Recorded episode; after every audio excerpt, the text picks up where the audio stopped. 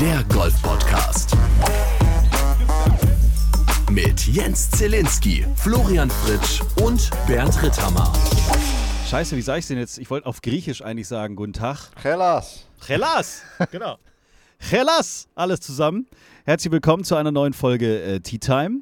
Heute äh, sind wir wirklich nicht nur deutschlandtechnisch weit zerstreut oder verstreut, sondern wir sind, zerstreut sind wir sowieso, ähm, wir sind tausende Kilometer auseinander heute zum allerersten Mal. So richtig, finde ich. Äh, normalerweise ist ja Bernd eigentlich derjenige, der sich dann mal immer wieder aus, keine Ahnung, Spanien meldet oder so. Heute bin ich der Glückliche, der sagen kann, Hellas, guten Abend aus Griechenland, aus Kreta. Ich sitze hier in einer kleinen äh, Box, wie auch immer, in meinem Hotel und freue mich, Flo und Bernd, dass wir uns mal über diesen Weg hier äh, treffen können, um mal ein bisschen über Golf zu quatschen. Servus Jens, grüß dich. Hallo. Bernd. Jetzt, jetzt weißt du mal, wie das ist, wenn man mal aus dem Hotel raus mit wackelndem Internet. Ja, ich bin gespannt. Also ich hoffe, da- ich hoffe, das hält. Ähm, ich nehme aber auch meine Spur nochmal extra auf, damit da überhaupt nichts schiefgehen kann. Ich sitze ähm, auf Kreta in einem Hotel, habe zum ersten Mal seit, seit Jahren mal wieder so einen komischen All-Inclusive-Bändel an. Das ist saugefährlich, habe ich mal wieder festgestellt. Also das, das letzte Mal hatte was kurz nach dem Abitur, damals noch im Schwarz-Weiß-Fernsehen. Ähm, aber wenn du quasi von morgens 8 bis nachts um 3, 4 jederzeit an irgendeine Theke gehen kannst, um mal zu sagen, hallo, gibt's hier ein Uso? Und die nicken einfach und schieben dir das Ding rüber. Das ist schon, naja, auf eine gewisse Art und Weise spannend. Aber es soll jetzt auch nicht die ganze Zeit um meinen wohlverdienten Urlaub gehen, wo ich die erste Woche einfach nur krank im Bett gelegen bin und jetzt zum ersten Mal extra für Tea Time wieder halbwegs äh, klar bin. Ähm, wir haben heute einen, Gast, über den ich mich sehr freue, denn äh, man könnte sagen, als Anmoderation, wir haben einfach mal geguckt, wer aus Golfsicht auf der internationalen Bühne einfach in den letzten Tagen am erfolgreichsten war, aus deutscher Sicht. Kann man das so sagen? Ja. Kann man definitiv so sagen, ne? Deutschland hat wieder gewonnen. Wir haben wieder gewonnen, Bernd, oder? Wir haben endlich wieder gewonnen, Flo. haben wir gut gemacht, oder? Herzlich willkommen, Verena Gimmi. Danke. Hallo. Ja, freut mich, dass ich heute Abend bei euch sein darf. Vielen Dank. Wir hätten dich auch eingeladen oder hätten uns auch gefreut, wenn du in einer anderen Folge zu Gast gewesen wärst, äh, wenn du jetzt nicht gewonnen hättest äh, vor ein paar Tagen. Aber jetzt passt das natürlich umso mehr. Natürlich hätten wir uns auch gefreut, Bernd, wenn du aus Madrid äh, zurückgekommen wärst und hättest gesagt, mein Gott, der John Rahm hat leider ein bisschen Verkackt. verkackt gegen mich, aber darüber sprechen wir vielleicht später. Verena, herzlich willkommen. Erste Frage, bist du noch am Feiern? Hast du es verdaut? Wie geht's dir? Äh, am Feiern bin ich leider noch nicht. Äh, verdaut habe ich es auch noch nicht so richtig. Ähm, also das ist alles noch so ein bisschen unwirklich, was ja jetzt so die letzten Tage passiert ist. Ähm, und nee, aber äh, mir geht's natürlich super, freue mich riesig und ist auf jeden Fall ein sehr, sehr cooler Saisonabschluss für mich gewesen jetzt, dadurch, dass das mein letztes Turnier dieses Jahr ähm, Erster Sieg und ist. auch in Spanien, ne? Also ihr wart ja quasi Genau. im selben Land, ihr zwei da. Ja. Genau, genau. Ich war äh, ungefähr äh, knapp zwei Stunden nördlich von Madrid in, äh, Oh ja. in, in Lerma und äh, Golf Lerma bei Burgos und genau, habe da dann äh, meinen ersten Profisieg einfahren dürfen, ja. Jetzt kommt natürlich eine ganz bescheuerte Frage von mir, dafür bin ich ja bekannt in dieser Folge. Du hast wahrscheinlich auch schon das ein oder andere Amateurturnier gewonnen. Mhm. Wie ist da so der Unterschied? Also ich stelle mir halt einfach vor, wenn ich mein erstes Jugendturnier gewinne, da bin ich auch saunervös. Wenn ich dann meinen ersten Men's Day gewinne, bin ich saunervös. Wenn ich mein erstes Zweitagesturnier gewinne, bin ich nervös. Ja, das steigt und, und man gewöhnt sich so immer wieder an die nächste Schwelle. Aber würdest du sagen, das ist jetzt wirklich ein riesengroßer Unterschied zwischen so deinem ersten Sieg in der Jugend und jetzt diesem? Ähm, würde ich schon sagen. Also klar, der erste Sieg ist natürlich immer besonders, ähm, genauso wie der erste College-Sieg für mich war. Ähm, aber äh, dieser Sieg, der war, ich wusste gar nicht, dass ich die Möglichkeit habe, es zu gewinnen, nachdem ich an der 8 eine 9 einfahren durfte.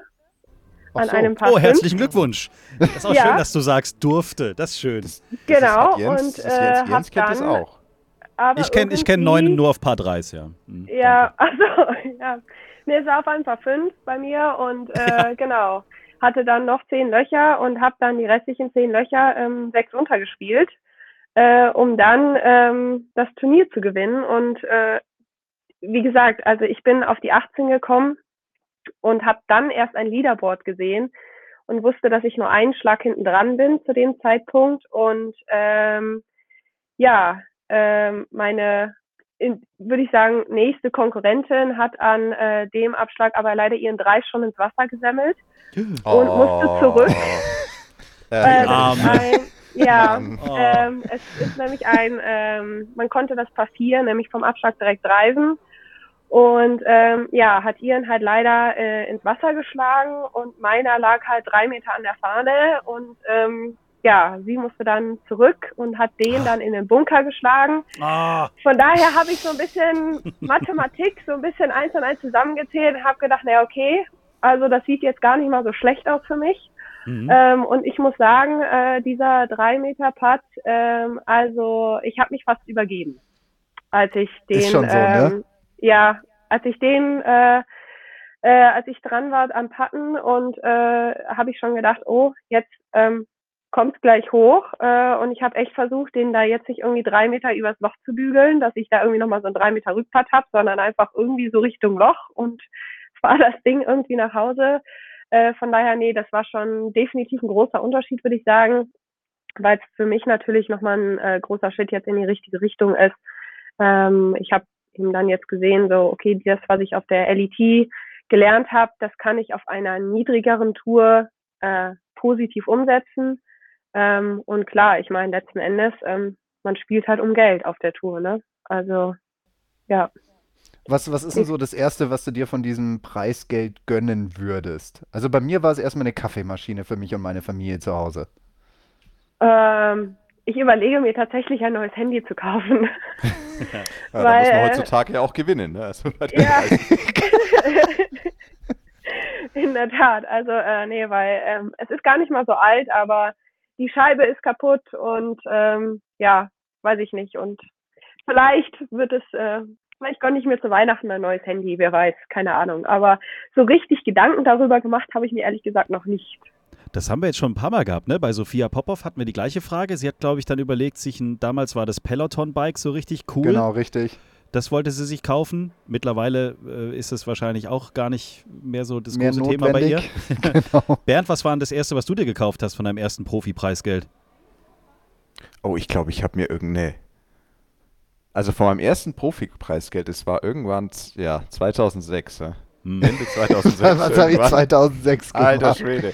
Ende 2000. Verena, wie warst du? Wie alt warst du 2006? Äh, zwölf. Da habe ich angefangen, Naja, Golf zu spielen. Okay. Da habe ich mir eine Zeitschrift an der Tanke gekauft. Da habe ich irgendwie so EPD-Tour, habe ich irgendwie 400 Euro gewonnen. Und dann dachte ich mir, komm, jetzt nimmst du mal so eine geile Zeitschrift. mit. Keine Ahnung, worum es da ging in der Zeitschrift. Aber das war das Geile ist, Ach, so ein Hochglanzmagazin, so ein teures. ja, schon, ja, so halt sowas für damals für 4,50 Euro. Das Um war ja Gottes da krass Willen. eigentlich, ja. Und, aber das Witzige ist ja, finde ich, dieses Gefühl, da spielt es gar nicht die Rolle, wie hoch, wie viel du ver verdienst in dem Moment jetzt, vor allem wenn so eine Karriere startet. Da ist es einfach so dieses, okay, krass, ich habe jetzt Geld gemacht mit dem, was ich da tue. Ja, Ja. das stimmt. Und, und das ist schon, das ist irgendwie ein besonderes Gefühl, egal, natürlich mit viel Geld kann man viele Sachen machen, mit wenig Geld wenig, aber, aber es ist fast egal, also das ist, das hat eher so einen symbolischen Wert, fand ich damals. Aber sag mal, wie ging es denn dir bei deinem ersten Challenge-Sieg? Das ist ja hier ungefähr auf der gleichen Ebene, ne? Die, die LET Access, wo du ja gewonnen hast, Verena, ist ja, sag ich mal, die Zubringertour für die LET, also die Ladies European Tour. Und es Genau. ist ja auch die Challenge-Tour für die European Tour bei der Herrenseite. Und Bernd hat da ja schon, sag ich mal, 10, 53 Millionen Mal gewinnen können auf der Challenge-Tour. Wie war denn da so dein erster Sieg? War das so, der Putt ist rein und dann so, yo, passt schon? Oder ging es dir da ähnlich wie, die Veren wie, der, der, wie der Verena? Nee, das war schon auch ähm, relativ besonders. Das war ja witzigerweise, Flo, du warst ja dabei, da sind wir doch dann nach Hause gebrettert noch am Abend. Von Mhm. Dänemark war das und es war, es hat Habt ja ihr bei wieder nicht lang- gefeiert. Mann, ihr Ja. zwei Hasen, echt. Es Das hat gibt's ja- doch nicht. Du hast da auf der Challenge Tour zum ersten Mal gewonnen und ihr zwei habt euch ins Auto gesetzt und seid nach Hause gefahren. Really? really? Naja, also Warum bin ich nicht so, früher in euer Leben getreten? Wir hätten echt mal feiern können. Mann, das verstehe ich nicht. Wir haben am nächsten Morgen Weißbier immerhin getrunken. Das stimmt. Nee, aber es war damals so, das war ja 2016, das heißt, es hat auch wirklich lang gedauert. Ich meine, ich habe meine erste Saison auf der Challenge Tour war 2010 und dann ging das da relativ lang hin und her. Dann war ich auf der European Tour wieder oben, dann wieder unten, dann wieder oben, dann wieder unten. Und dann ging es auf der Challenge Tour, dann hat es irgendwie so Klick gemacht, da hatte ich witzigerweise in der Woche davor und es hatte, glaube ich, auch maßgeblichen Anteil in Köln bei der ähm, BMW Open, äh, war ich 16. Und der war relativ, also wie immer, Lerchenhof war da relativ anspruchsvoll, also von, vom Setup. Und dann kam ich auf diesen Platz in Dänemark und dann haben die ganzen Spieler alle gesagt, boah, das ist so eng und vom Tee so schwer. Und ich kam da hin und dachte mir, hä? Ist, doch, ist, doch, ist doch irgendwie nicht so schwer. Aber halt auch, weil ich wiederum die Woche davor sehr, sehr schwere Bedingungen gespielt habe. Ich glaube, Verena, du kennst, also das kennt, glaube ich, jeder, wenn man irgendwo von einem qualitativ starken Feld und schweren Golfplatz kommt und dann kommt man auf einen normalen Platz ähm, und die Konkurrenz aber eben hat eben die Wochen davor auch auf, nur auf normal schweren Plätzen gespielt, dann hat man manchmal schon das Gefühl, ja, also was stellt ihr euch alles an? Das ist doch hier also ich, da fühlt sich alles breit an und alles leicht. Und es war da auch so. Und dann war es aber in der Finalrunde, also es war nicht klar, ich war jetzt da nicht irgendwo groß vorne. Ich war schon, ich überlege gerade, ob ich überhaupt Führender auf der Finalrunde, also es kann schon sein, dass ich als Führender in die Finalrunde gegangen bin oder als Zweiter oder Dritter. Und da war es auch, Leaderboards waren relativ rar gesät. Also ich hatte jetzt da nicht genau die Info und wusste eigentlich erst dann auf der, ich glaube auf der 17 am Grün war ein Leaderboard und da wusste ich dann, okay, ich bin jetzt einen vorne oder ich, oder ich war gleich mit allen. Und dann 18 waren ein paar fünf. Und da habe ich dann, ja, ich habe den Abschlag ein bisschen verzogen, konnte nicht angreifen und habe dann aber, ja, ja. Wedge aufs Grün, zwei Putts gemacht. Ah, nee, nee, genau, genau zwei, ich, ich hatte so sechs, sieben Meter und habe den ersten Putt erstmal zwei Meter drüber gefeuert. Genau das, was Verena beschreibt, so, das ist genau das, was man nicht will. Und, und dann hatte ich den, äh, dann hatte ich, und der war schon eigentlich, also so ein 2-Meter-Putt in der Situation und das ist, das ist, zwei Meter sind dann echt ziemlich lang. Also zwei Meter sind nicht immer gleich, wie man meinen möchte. Zwei Meter können ganz unterschiedlich sein. Und, und dann habe ich den gelocht und dann war es aber so, dass nach mir noch ähm, ein, ein Flight kam. Genau, ich war nicht führender, weil ich war nicht im Finalflight, ich war im vorletzten Flight oder im drittletzten sogar. Und im, im letzten Flight hatten nochmal zwei Jungs die Möglichkeit, mit einem Birdie an dem Loch gleichzuziehen äh, mit mir ins Playoff und die haben es beide irgendwie geschafft, Chip, beide Chip 2 Paar zu machen oder sowas, um Paar zu spielen und damit ich nicht ins Playoff musste. Und dann war es auf einmal klar. Aber es war schon auch, als ich, als ich eingelocht hatte, wusste ich nicht gleich, dass ich gewonnen hatte. Also ich finde, das kann man so oft auch nachvollziehen, aber dann merkt man auch, was da in so einem Spieler wie euch oder wie bei dir jetzt, wie du auch, Verena, gerade erzählt hast, was da so abgeht eigentlich dann noch auf den letzten Metern, was da alles passieren kann, was äh, Adrenalin, Emotionen, der ganze Körper, was da alles plötzlich passiert. Ist die gleiche Geschichte, wie als du, Flo, erzählt hast, äh, Porsche European Open damals noch in Bad Griesbach, als du im Flight mit Bernd Wiesberger und Martin Keimer an der Eins standest und nicht wusstest, wie du den Schläger hochkriegen sollst beim Drive. Also, ja. weil einfach der Körper gesagt hat, äh, komische Situation mag ich nicht oder wie auch immer. genau. Äh, resette mal, lass uns lieber ein Cappuccino gehen, äh, trinken gehen. Ja, du, aber bist, äh, du bist maximal in der Selbstregulation unterwegs. Ja. Also permanent so, okay, wie bin ich gerade drauf? Was wird dir jetzt wahrscheinlich gleich passieren? Wie kann ich mich runterregulieren und wie kann ich das abrufen, was ich vermeintlich schon zehn, keine Ahnung, Trillionen Mal auf der Range gemacht habe? Und das ist, äh, das muss man erlebt haben, dass man einfach mal mitkriegt, wie man da so reagiert und dann braucht man einfach Mechanismen, damit umzugehen. Sehr schön. Wir reden, so. wir reden gleich noch ein bisschen weiter, Verena, auch über deinen weiteren Weg. Und du hast tatsächlich auch noch eine Frage an die beiden. Äh, in der Zwischenzeit müssen wir mal so ein bisschen die Aktualität noch ein bisschen aufholen. Ich sage es an der Stelle gerne nochmal, falls jetzt hier gleich eine tanzende Sirtaki-Gruppe an diesem gläsernen Studio hier vorbei tanzt. Ich sitze wirklich nicht weit weg von der Hotelbar und da ist jeden Abend Live-Musik aber Live-Musik vom Allerfeinsten. Richtig griechisch. Da geht es richtig nach vorne. Da ist richtig Attacke und so. Also bitte nicht wundern, wenn im Hintergrund gleich hier irgendwie die Fetzen fliegen. Ich bleibe hier sitzen, ich bleibe bei euch. Äh, ich weiß nicht, ob ihr es gelesen habt. Äh, Thomas Björn hat einen Tweet abgesetzt. War der auch in Madrid? Kann das sein? Hat er gespielt? Ja. ja. Ähm, das Thema hatten wir schon mal. Ich lese einfach mal vor, hat er getwittert. The guy who changed the settings on my driver overnight in the backstore. May you wake up every morning for the rest of your life with bleeding hemorrhoids. Oh, wow. Also irgendein Nasenbär ist nachts in die Caddyhalle oder wie auch immer man das jetzt bei euch da so nennt äh, und hat angefangen an den Drivern irgendwie rumzudoktern und irgendwelche, was weiß ich, Schrauben von rechts nach links oder Gewichte von rechts nach links verschoben. Ähm, ja, dass es sowas heutzutage noch gibt, Flo, du hast mal so eine Geschichte erzählt, ihr hattet das auch, oder Bernd, warst du es? Irgendwann hattet ihr das schon mal, ne? Wir hatten, wir hatten 2017. Vor, vor, ein paar Jahren mal, 2017, und es kam wöchentlich vor für einen gewissen Zeitraum. Das war echt und du, komisch. Hast, du hast ja auf dem Turnier immer so, ich weiß nicht, Verena, ob es bei euch auch so ist, also so manchmal die Möglichkeit auf so ein Bag-Storage, dass du dein Golfbag einfach da lässt. Ja. Und wir hatten das ganz oft ja genau in so einem, entweder im Lockerroom im Clubhaus oder in so einem Container, der wird dann ab, eigentlich wird der dann abgeschlossen. Mhm. über Nacht oder Security davor und wir hatten da mal eine Zeit lang den Fall, dass bei vielen Spielern, also man merkt, man, man checkt es ja oft nicht, sondern du gehst, ich meine, ich checke in der Früh nicht die Setting von meinem Driver, ob das noch gleich ist wie am Vortag, weil ich gehe davon aus, wenn ich es nicht ändere, ist es noch gleich. Ja. Und dann gehst, bist du auf der Range und dann haust du auf der Range vielleicht ein paar komische Drives und da denkt man sich aber ja oft noch nichts dabei. Und dann gehst du auf den Platz und bist auch, machst eine Wurst nach der anderen teilweise und dann denkst du irgendwann, was ist denn da los? Und dann erkennt man oft erst nach der Runde oder auf der Runde, irgendwann jemand hat da rumgeschraubt und während der Runde darf man es ja nicht verändern. Und wir hatten da mal einen Fall, wirklich, das ging wochenlang oder sogar über Monate und wurde aber nie aufgeklärt, soweit ich weiß. Also irgendeiner, nee, ja. irgendein, das muss ja dann fast, entweder es war ein Caddy oder wer auch immer, ähm, hat sich da an den Treibern zu schaffen gemacht. Einfach in der quasi wahrscheinlich, um halt um halt die Chancen des eigenen Spielers zu erhöhen oder was auch immer. Also und ich kann ja auch sagen, das war auch genau zu einem Zeitpunkt, als wir natürlich nur ganz kleine Turniere hatten. Ne? Das war so in dieser Mitte von ja, Irish Open, Irish French Open, Scottish, Open, Scottish Open. Das waren die ganz kleinen bei uns. Ne? ja. Die kleinen Monatsbecher da. Aber sag mal, auch Frage an dich, Verena. Also ihr nutzt, nutzt ihr Driver mit verstellbaren Geschichten? Ja, ja. es gibt ja, ein paar, ja schon. Also Glaubt ich ihr dran? Ja, also man könnte theoretisch äh, bei mir auch ans Back gehen und einfach mein Driver-Setting ändern. Ja, aber glaubt ihr dran? Also macht es bei euch echt einen Unterschied? Flo, glaubt, was ist denn das für eine Frage? Das finde ich so geil, dass von dir die Frage kommt. Ich habe mich gar nicht getraut, das zu fragen. Was bist denn du für ein Golflehrer? Das ist doch nicht, glaubt ihr dran, das ist, ändert einfach den Lie und den Loft eines Drivers und dann fliegt ja. der Ball anders. Ja, gut, also, Loft, Loft sehe also, ich, also ja, aber diese Gewichtsverteilung. Pff, Nein, genau. der Lie ändert sich auch. Und das ist ja eigentlich auch oft, das ist ja oft das Problem, warum es nicht so clever ist, immer rumzustellen. Aber da muss man nicht dran glauben, das ist Physik, also.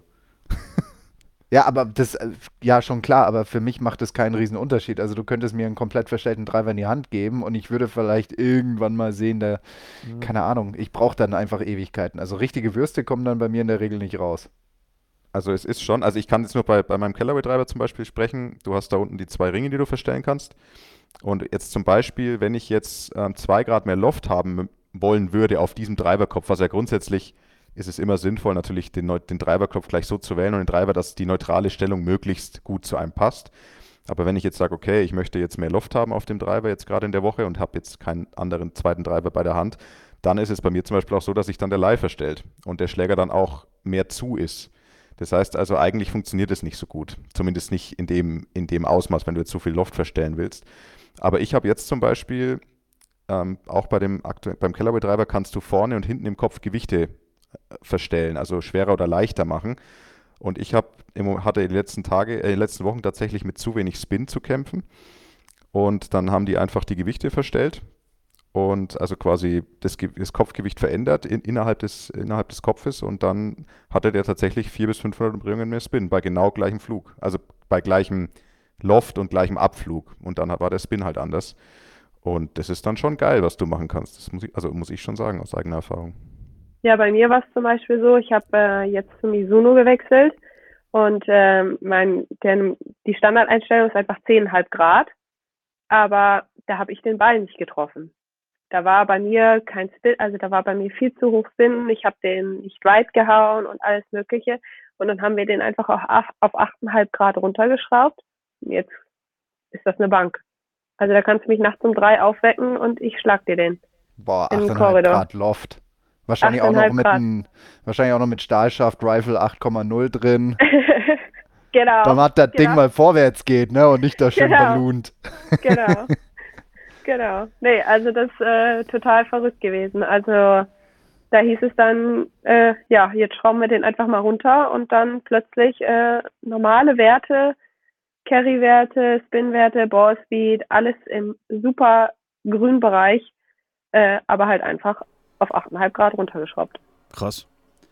Davon kann man träumen. Also vielleicht müssen wir jetzt demnächst unsere Backs oder zumindest ihr Profis eure Backs irgendwie noch abschließen, keine Ahnung, oder wir erfinden noch irgendeine, keine Ahnung, lasergestützte ja, also Alarmanlage. Ich, ich, ich werde jetzt äh, zweimal überlegen, ob ich äh, mein Bag irgendwie in so ein Bag Storage äh, packen möchte, ja. Äh, wenn ich da eure, eure Stories so höre. Also ja, ja scheint dann doch öfter zu passieren. Einfach mhm. draufschauen, ja. Aber ich ja. meine, man denkt, ich denke ja auch nie dran. Ich denke nee. jetzt in der Früh beim Einschlagen nicht dran, mal kurz zu schauen, ob die Settings noch stimmen. Aber eigentlich macht Sinn, genauso wie es macht eigentlich oft Sinn, noch einmal die Schraube nachzuziehen. Ja, so nach dem Damit du halt Fliegen oder so. weißt, die In ist der fest. Tat. Ja, Sag mal, Verena, du spielst ja für Wallei, ne? genau. In der DGL. war, ja, genau. Hast du auch in diesem Jahr gemacht, ne? Genau. Ja, Okay, da ist ja Sixten Rigol, unser, unser Freund, der Trainer, ne? ja, genau. Und äh, den habe ich ja anscheinend Anfang der Saison einen Spitznamen verpasst, der sich jetzt so ein bisschen eingebürgert hat bei euch. Kann das sein? Ja, Zuckerbär meinst du? Was, Zuckerbär? Ja, der, der, der, Zucker. ich- Ja. Sixten Rigol kenne ich seit Ewigkeiten. Der hat seine Ausbildung bei uns in St. Leon Roth gemacht oder hat hier in der Nähe in St. Leon Roth.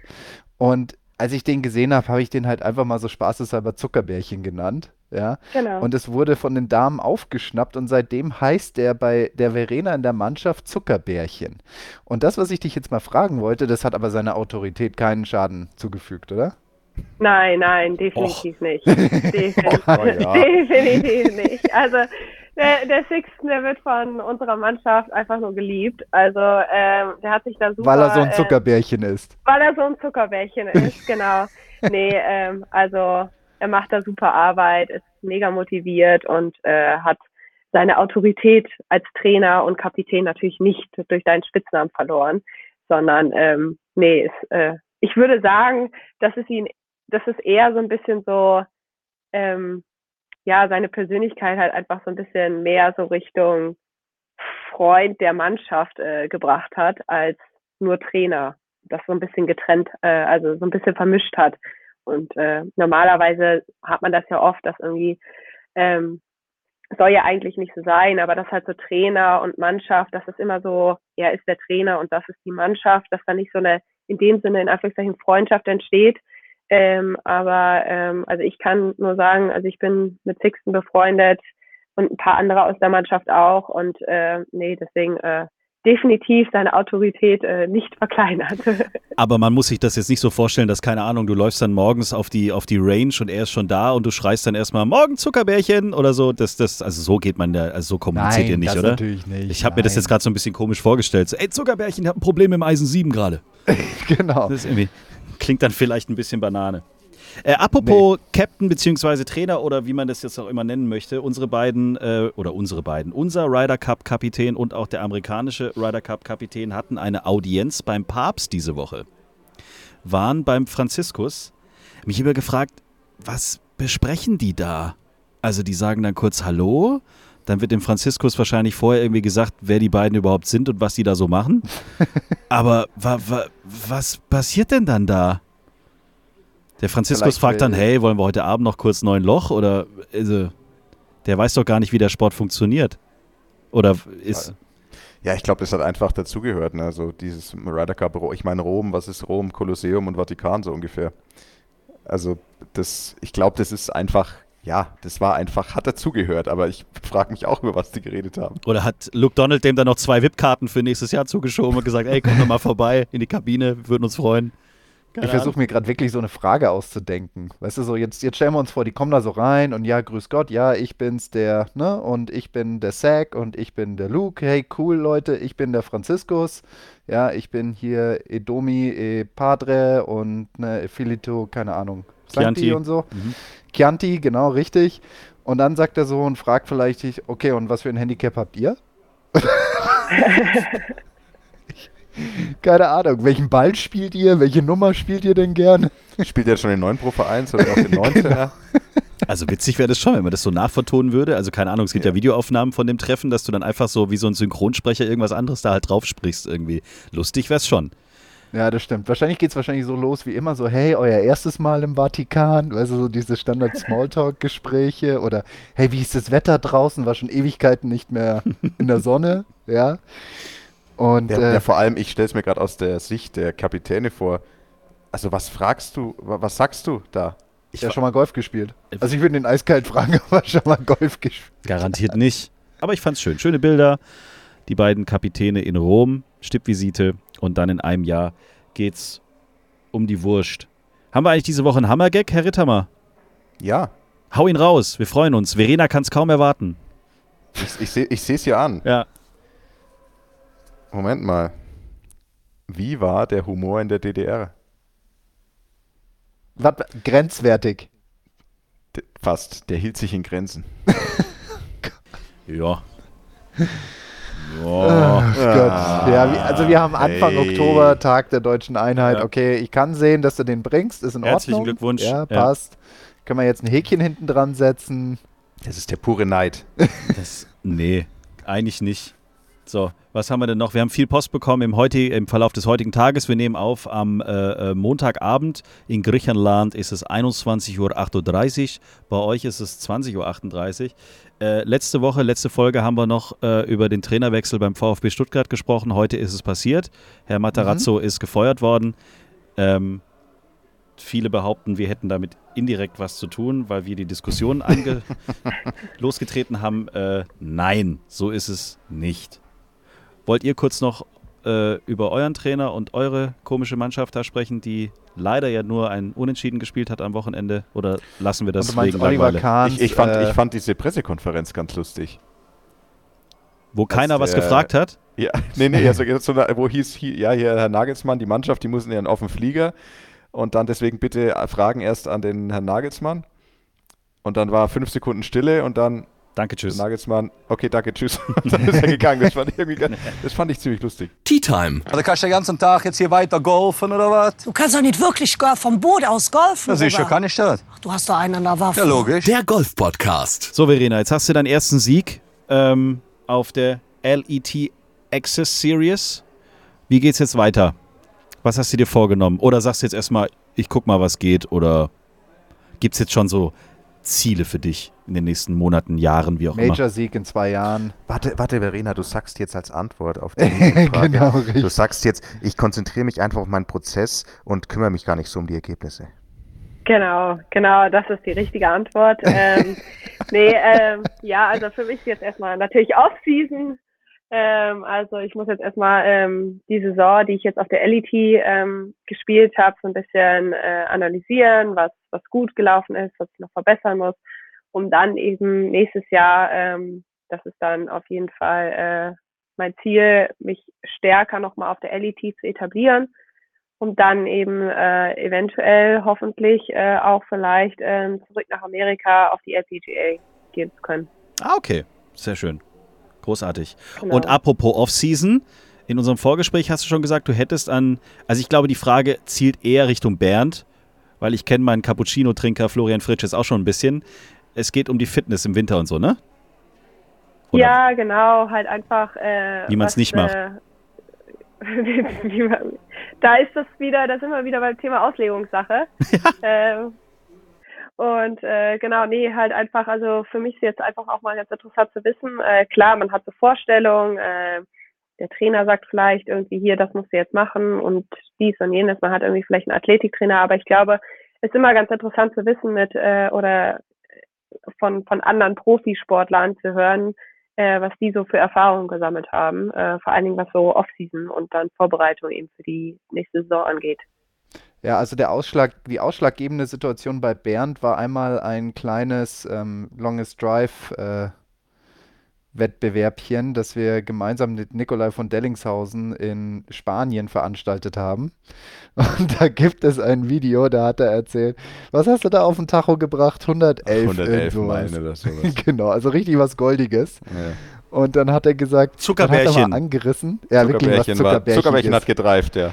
Und dann hat er mal richtig angerissen und hat gemeint, boah, jetzt bin ich echt aus meinen Füßen gesprungen und keine Ahnung was, aus meinen Schuhen raus und whatever. Und dann stand da irgendwie so 111,2 oder 1,3. Und das hat ihn so deprimiert, dass es dann echt losging. Und seitdem hat er ordentlich draufgelegt. Aber wie dieser Weg war, der war, glaube ich, nicht allzu kurz. Der hat auch ein bisschen länger gedauert. Der war auch ein bisschen steiniger. Und da musste auch Blood, Sweat and Tears halt Blood, einfach. Sweat and Tears, ja. Also wenn wir, wenn wir jetzt mal so auf der, also wir fangen, können ja mal mit der Fitnessseite anfangen. Ich glaube, Verena, deine Frage hat jetzt so ein bisschen auch so allgemeiner, ähm, war Ja. jetzt nicht nur auf Fitness ausgelegt. Ich kann ja mal so mit dem Fitnessaspekt anfangen.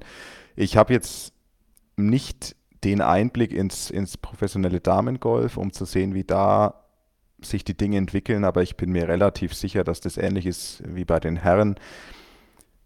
Es hat, es gibt schon, es gab, Schrägstrich, gibt schon die richtige Fitnessrevolution im Golfsport bei uns und es ist inzwischen fast jeder am Fitness machen und da geht es auch wirklich richtig um Pumpen, Da geht es um Masse zulegen, da geht es um einfach pur den Ball weiter prügeln können. Und es passiert auch tatsächlich. Also wenn ich mich umschaue, wenn ich jetzt Turniere spiele, wenn man sich zwar die Statistiken anschaut, heißt es immer, naja, es wird jedes Jahr nur, was weiß ich was, ein Jahr im Schnitt mehr gedreift oder sogar weniger.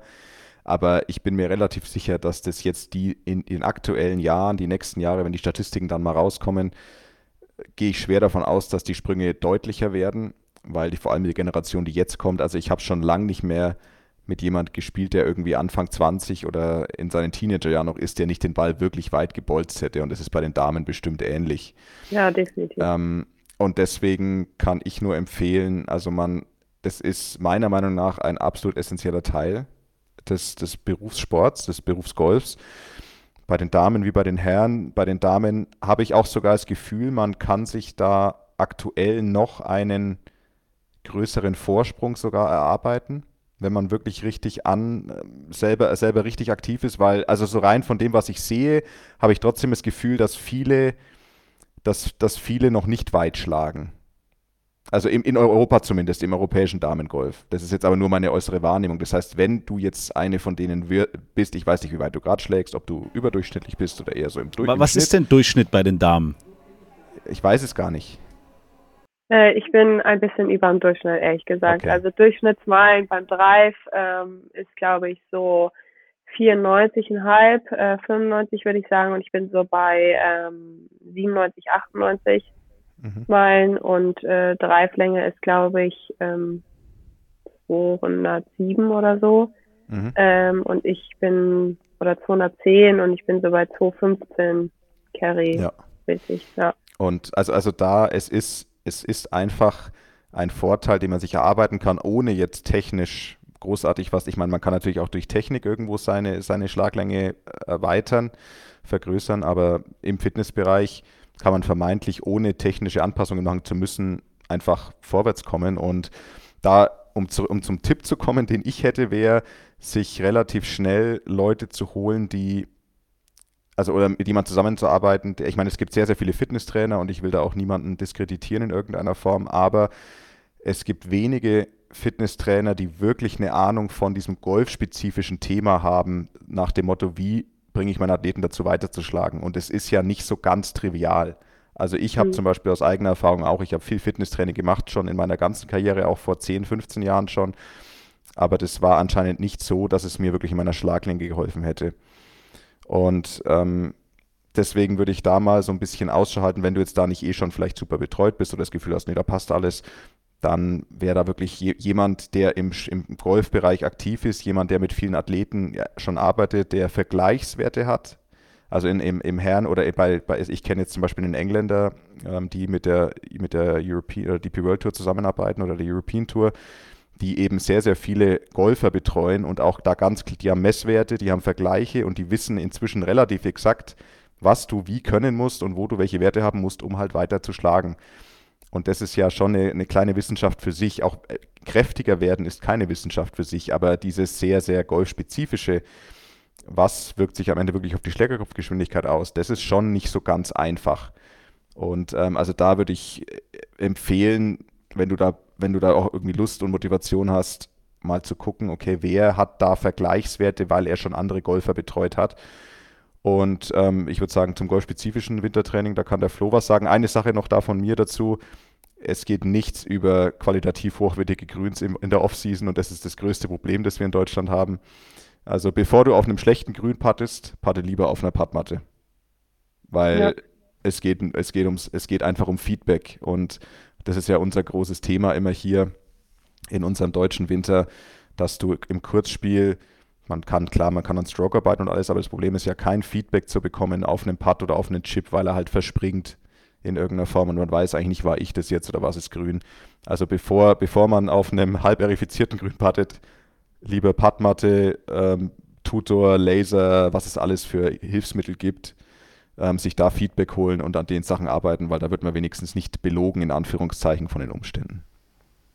Ja, also den einzigen Tipp, den ich habe, ist, dass man sich mal so ein bisschen scannen müsste, so im Sinne von, okay, was sind meine, sage ich mal, aktiven und passiven Dispositionen. Was ist damit gemeint? Naja, jeder Körper ist halt ein bisschen anders und er erzeugt anders Geschwindigkeit, ja, und braucht auch andere Voraussetzungen, um Geschwindigkeit zu erzeugen. Dadurch, dass ich halt eher so ein langsamer Typ bin, brauche ich eher einen Überschwung, ja, also ich muss wirklich weit überschwingen, damit ich in der Lage bin, Geschwindigkeit zu erzeugen. Dann gibt es auch wiederum eher drahtige Typen, die brauchen eher die Kürze. Wenn die noch länger überschwingen mit ihrer bereits jetzt schon vorhandenen Teleskoparme, kriegen sie keine Spannung da mehr drauf. Ja, dann ist, es, ist diese ganze, ganze Kette einfach viel zu weit auseinandergezogen und dann kriegen sie da keine Geschwindigkeit drauf. Also man muss so ein bisschen rausfinden, okay, was braucht, also wie produziere ich Geschwindigkeit vom Körper her? Ja, und über welche Geschwindigkeitskoordination kriege ich das hin? Also über welche Teilbewegungen kriege ich das hin? Ist es eher durch einen Sprung? Ist es eher durch eine Rotation? Ist es eher durch ein Releasen in Richtung Ulna? Ist es eher ein Releasen, in, also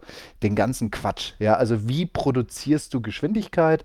Und das müsste halt dann spezifisch trainiert werden und halt dann hochgebracht werden in Geschwindigkeit. Ja, aber da gibt es echt Experten für. Ich meine, wir haben ja diese ganzen Long Drive Leute. Ja, Martin Bockmeier ist ja jetzt dann auch Weltmeister geworden.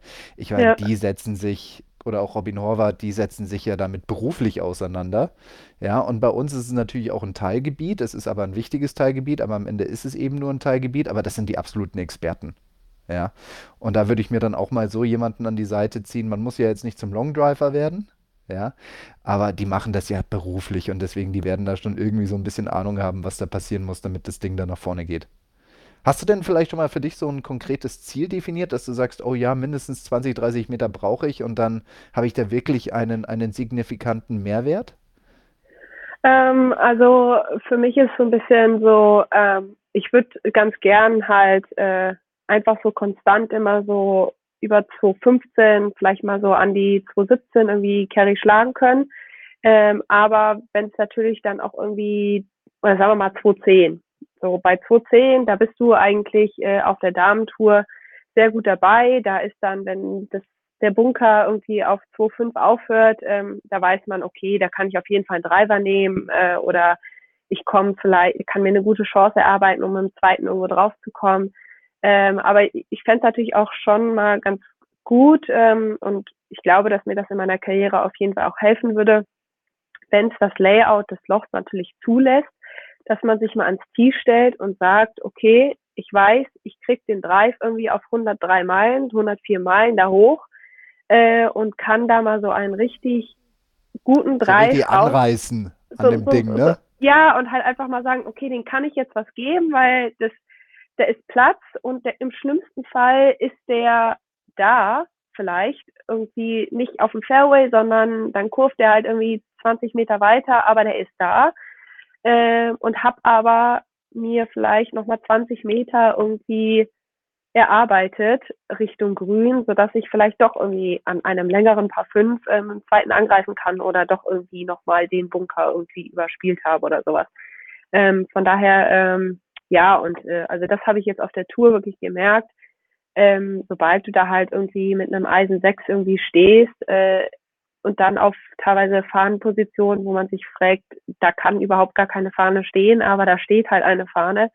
Da ist es natürlich dann schon entspannter, wenn man eine 7 oder vielleicht sogar eine 8 in der Hand hat, als wenn man mit einer 6 da steht. So, und das ist einfach so der Hauptpunkt für mich, wo ich sage, ähm, das möchte ich auf jeden Fall für nächste Saison nochmal verbessern. Ich habe ich hab einiges an äh, Distanz nochmal äh, jetzt äh, bekommen äh, und äh, sowas äh, in diesem Jahr, aber äh, für nächstes Jahr muss ich, glaube ich, da nochmal jetzt in der Offseason auf jeden Fall eine Schippe drauflegen.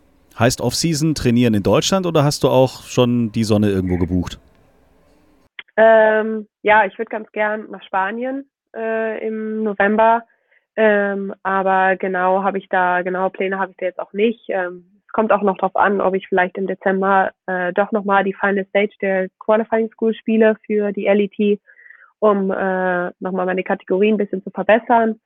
Ähm, von daher, ähm, ja, aber ich denke, dass ich äh, im November mal nach Spanien gehen werde für ein paar Wochen.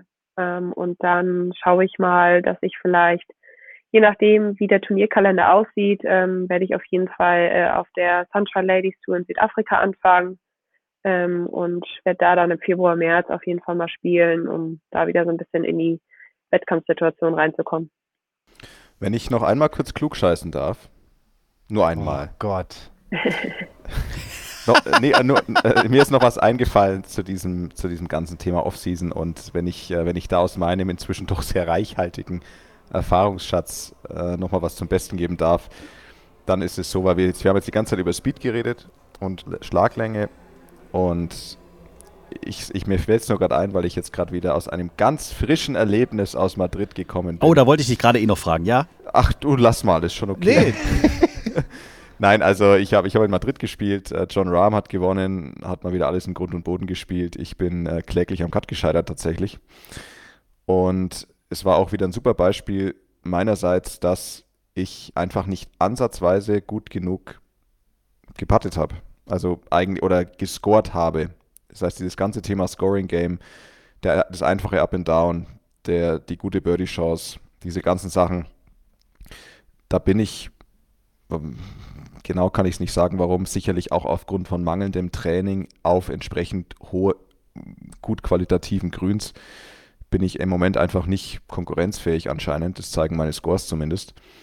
Und das ist eine Erfahrung, die ich immer gemacht habe. Flo, du kannst da gerne nochmal aus deiner Erfahrung erzählen langes Spiel wird immer irgendwo Tagesform sein.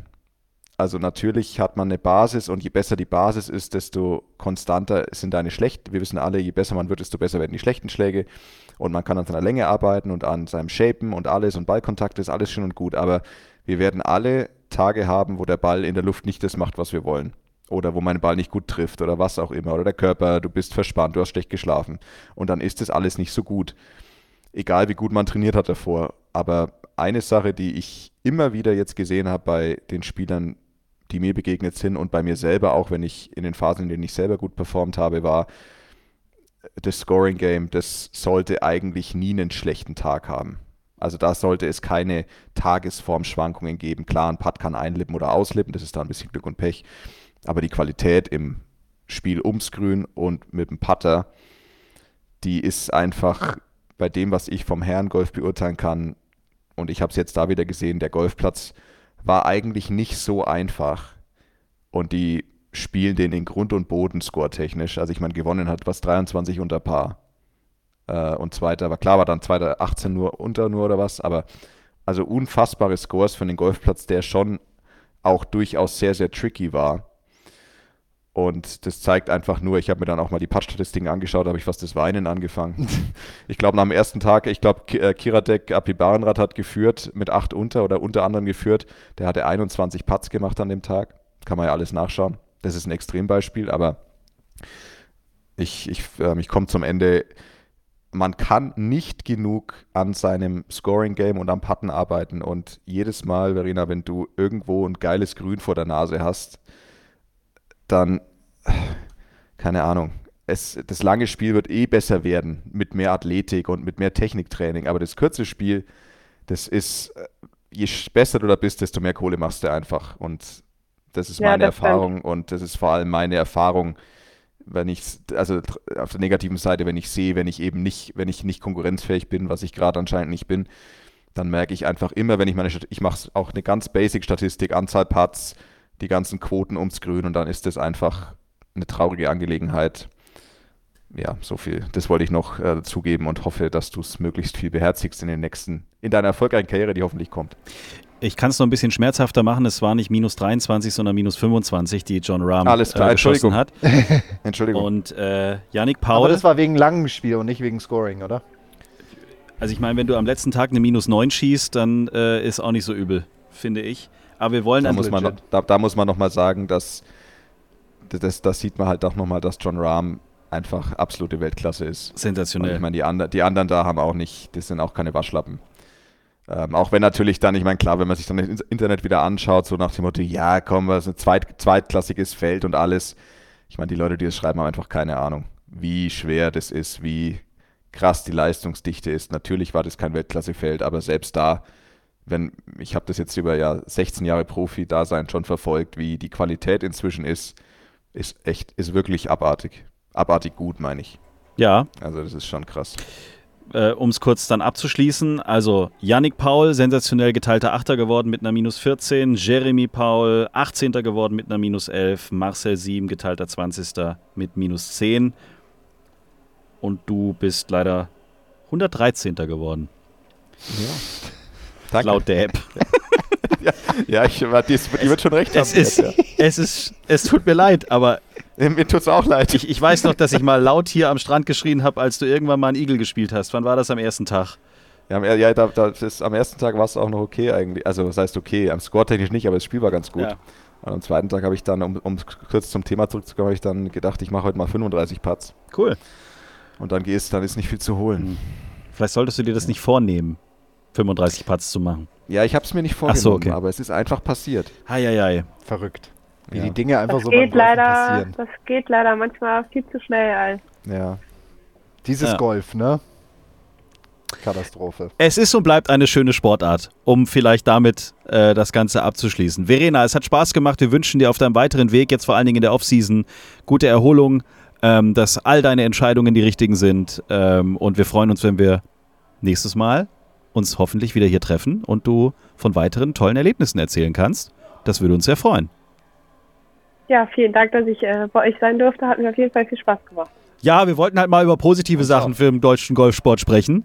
Deswegen haben wir dann Genau, gedacht, komm, wir laden mal die Verena ein. Kann ja nicht sein, dass wir hier jede Woche irgendwie über äh, was hat jemand, Lächerliche Top-10-Ergebnisse reden. Ja, also wir brauchen mal wieder, das? wir brauchen mal wieder Pole Positions und äh, letzte genau, Woche, wir, wir Deutschland müssen mal wieder siegen. ja, wir müssen Ja. mal wieder vorne dabei sein. Danke, Verena, Und dass du das dir möglich haben gemacht wir hast. alle gewonnen, Verena. Ja. Danke. Ja, ich habe mir auch viel, viel Mühe gegeben. Wirklich. Hast du das gespürt, den Druck der 82 Millionen auf deinem Rücken? Bei diesem letzten Ja. Putt? Ja, definitiv. Da saßen nicht nur 82 Millionen auf meinem Rücken. Also, wie gesagt, also die, dieser letzte Putt, äh, nee, ich glaube, da war von der kleine C bis zur Haarspitze hat bei mir alles irgendwie war am Getriggert. Also, ja, also, nee, das war, also so ein, so ein, so ein Gefühl hatte ich schon lange nicht mehr, in der Tat. Fahr mal mit dem Herrn Lochner so, ein Ei, so eine Eisbahn runter. In so einem Bob. Dann kriegst du ein ähnliches Gefühl. Nee, ich glaube, ich passe. Vielen Dank. Such dir ein wunderschönes Handy aus, du hast es dir verdient. Ja, Zelebrier es richtig? Es wird in der Tat ein Handy, ja.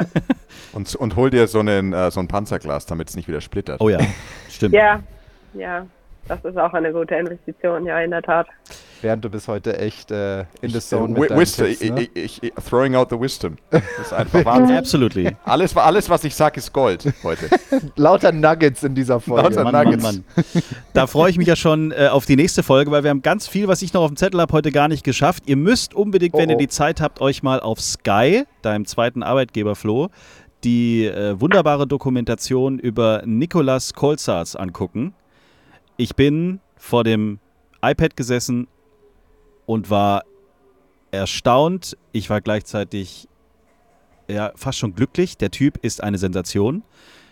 Der Mensch erzählt Dinge, die wirklich richtig unter die Haut gehen.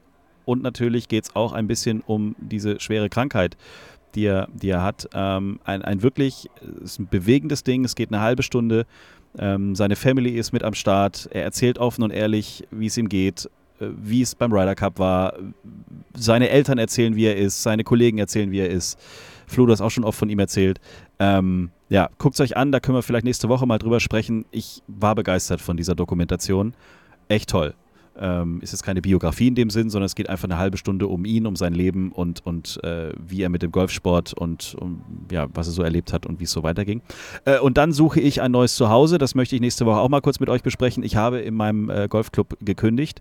Das hat einfach was mit der langen Anreise zu tun mittlerweile und ich habe keinen Bock, äh, 50 Minuten Auto zu fahren, um dann meinen Ball in eine Ballspirale zu schmeißen, um nicht zu wissen, ob ich überhaupt an dem Tag zum Golfen komme oder nicht.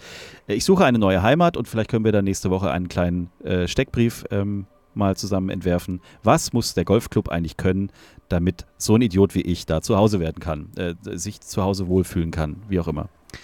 Das und vieles mehr in der nächsten Folge Tea Time. Bis dahin, macht keinen Scheiß, bleibt gesund. Grüße aus Griechenland und bis bald. Tschüss. Ciao, servus. Ciao, ciao. Schreibt uns, liked uns. t-time.golf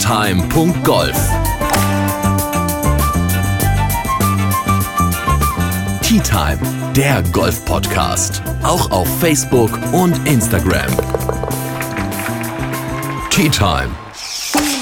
Tea Time ist eine Produktion von Pot Ever. Infos und noch mehr spannende Podcasts gibt's auf potever.de.